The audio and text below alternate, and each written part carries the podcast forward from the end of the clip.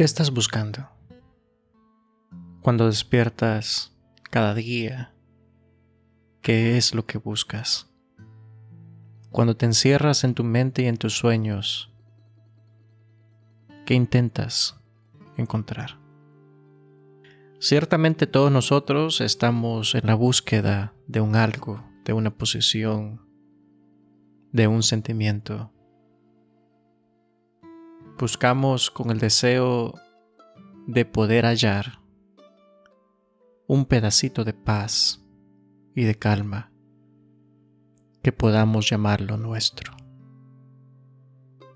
En esta experiencia de búsqueda se interponen siempre nuestras cargas, nuestro pasado, nuestra historia. Pero como siempre la búsqueda inicia en algún lugar. Y en algún lugar de nuestro corazón sabe y entiende perfectamente lo que está buscando y el por qué lo está buscando.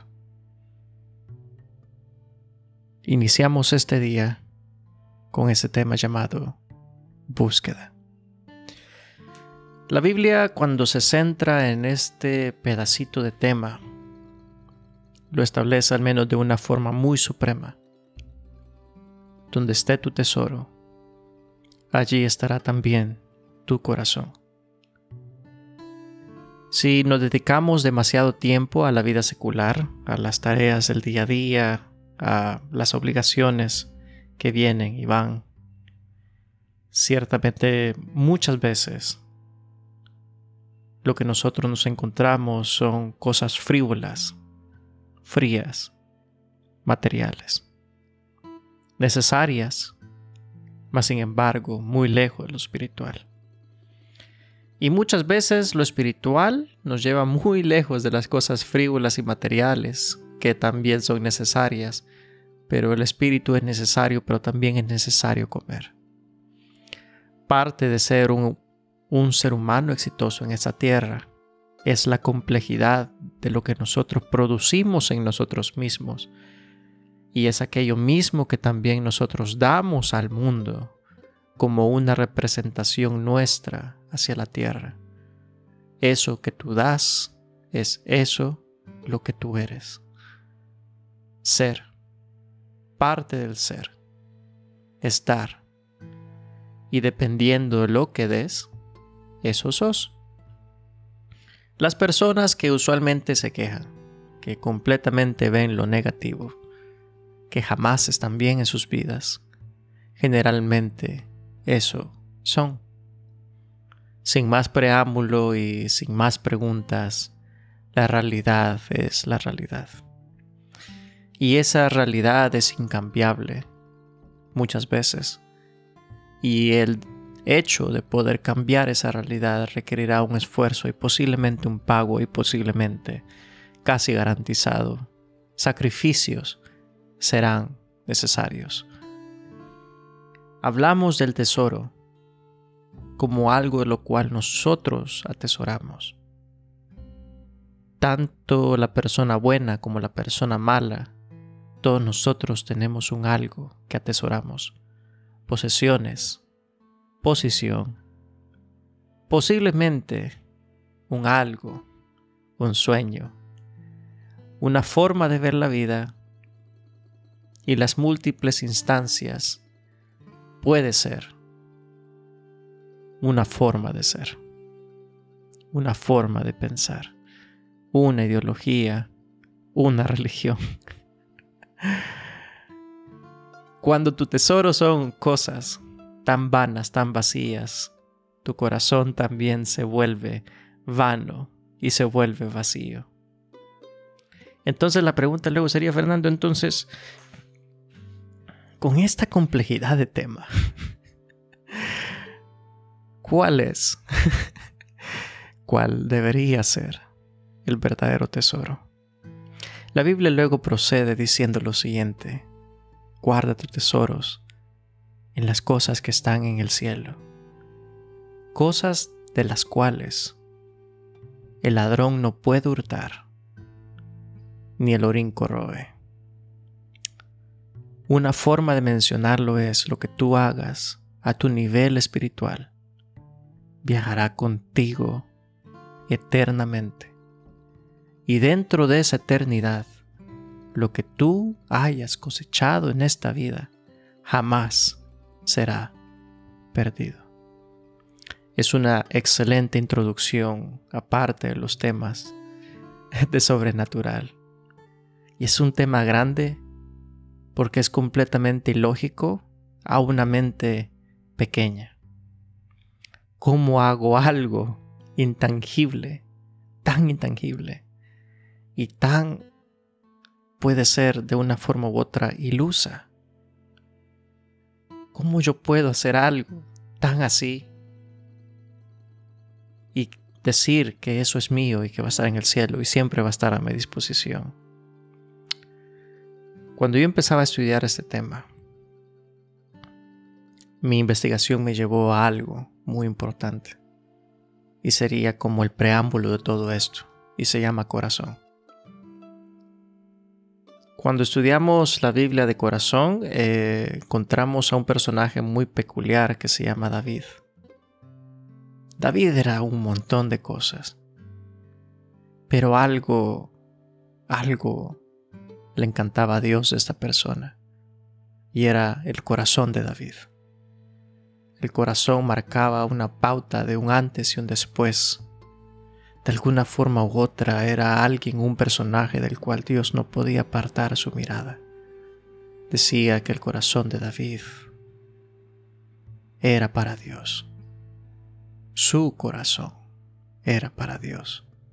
Su amor hacia lo eterno, hacia lo no visible, era demasiado grande muy respetado. David en lo que encontramos en la historia es un montón de cosas.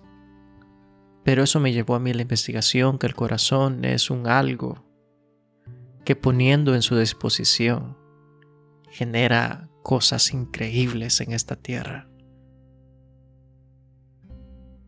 Una buena frase, y es algo que dejo aquí como una joya, para los que me han escuchado hasta este momento, esto es una joya. esto es oro puro, diamante si lo pudiéramos mencionar. Cuando visualizo a una persona, me interesa saber qué quiere, qué busca. El entender qué quiere me permite a mí poder predecir sus movimientos, pensamientos y acciones.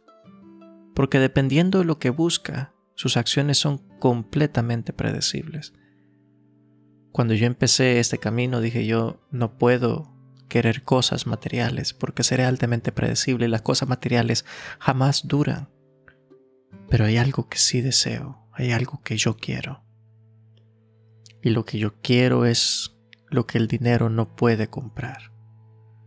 Hay cosas más valiosas que el dinero y que las posesiones completas de todo este mundo, aunque tú la tengas toda, no lo puedes comprar con dinero. Y esas son las cosas que yo busco. El dinero no me corrompe. De vez en cuando me hace falta. sé trabajar por ello, por supuesto que sí. Pero el hecho de lo que yo quiero realmente no tiene nada que ver con posesiones materiales, porque todo lo material va y viene. Lo que ahora le llamo estatus el día de mañana en una crisis económica, todo eso desaparece. ¿Qué es lo que queda después de eso? Quedo yo. Y queda mi corazón, quedan mis sentimientos, queda mi espíritu, mis pensamientos, mis ansias, mis ganas, mi esfuerzo. Eso queda conmigo. La experiencia, la tenacidad, posiblemente la rebeldía y altamente conmigo la diligencia. Ahora, tesoros, tesoros que perduren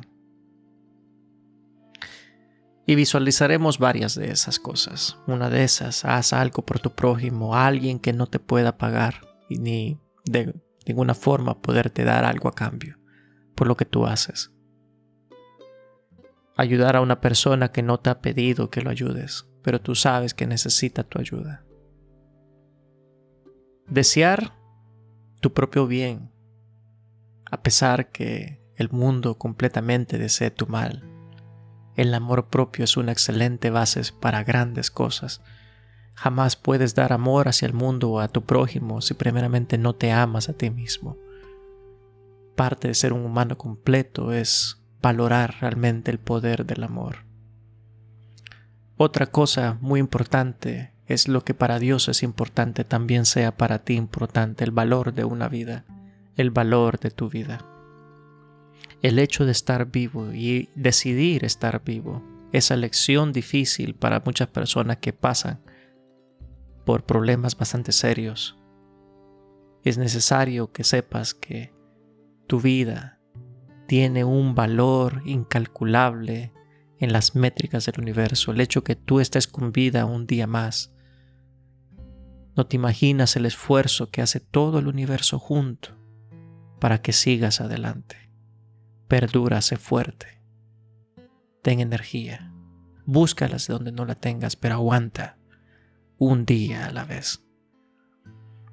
Otra forma muy excelente de hacer cosas en los cielos es la ley de la siembra. Sembrar. Siembra amor. Siembra esperanza que tus palabras sean las palabras correctas, que llenes vacíos y no añada tus palabras dolor a las personas que te rodean, que tus palabras sean de esperanza ante un mundo tan roto y corrompido como el que estamos. El hecho de curar, sanar internamente a los que están alrededor tuyo, una mente positiva en estos tiempos es una mente de oro por ende, hay recompensas muy especiales para eso. Haz más bien que el mal. Es indudablemente imposible decirte que no vas a hacer algo de malo. Pero procura hacer más bien que mal. Que tus intenciones sean buenas. El poder de las intenciones tiene una cosa muy poderosa escondida entre ella misma. Intenta hacer que tus decisiones, que tus intenciones siempre sean las correctas. Ahora, volvemos nuevamente al inicio para cerrar este ciclo, porque la conversación puede continuar todavía mucho más, pero no es mi deseo terminar el tema como tal. ¿Qué buscas? ¿Qué quieres? ¿A dónde está tu corazón? ¿A dónde están tus deseos? Busca internamente en ti mismo o en ti misma. ¿Dónde guía tu brújula? ¿Hacia dónde va? ¿Hacia dónde tira? Dependiendo lo que tú sientas y dependiendo a dónde has ido, dependiendo a dónde tú estás parado en este momento, habla exactamente de la brújula que te ha guiado tu vida. ¿Quieres cambio? ¿Quieres evolución? ¿Quieres hacer grandes cosas? Prepárate para hacer cosas diferentes. Y así cierro este podcast, Fernando Vázquez con Vida Nueva. Una vez más ha sido un placer estar aquí con ustedes. Y siempre dando ese ánimo y una perspectiva diferente ante las cosas de la vida.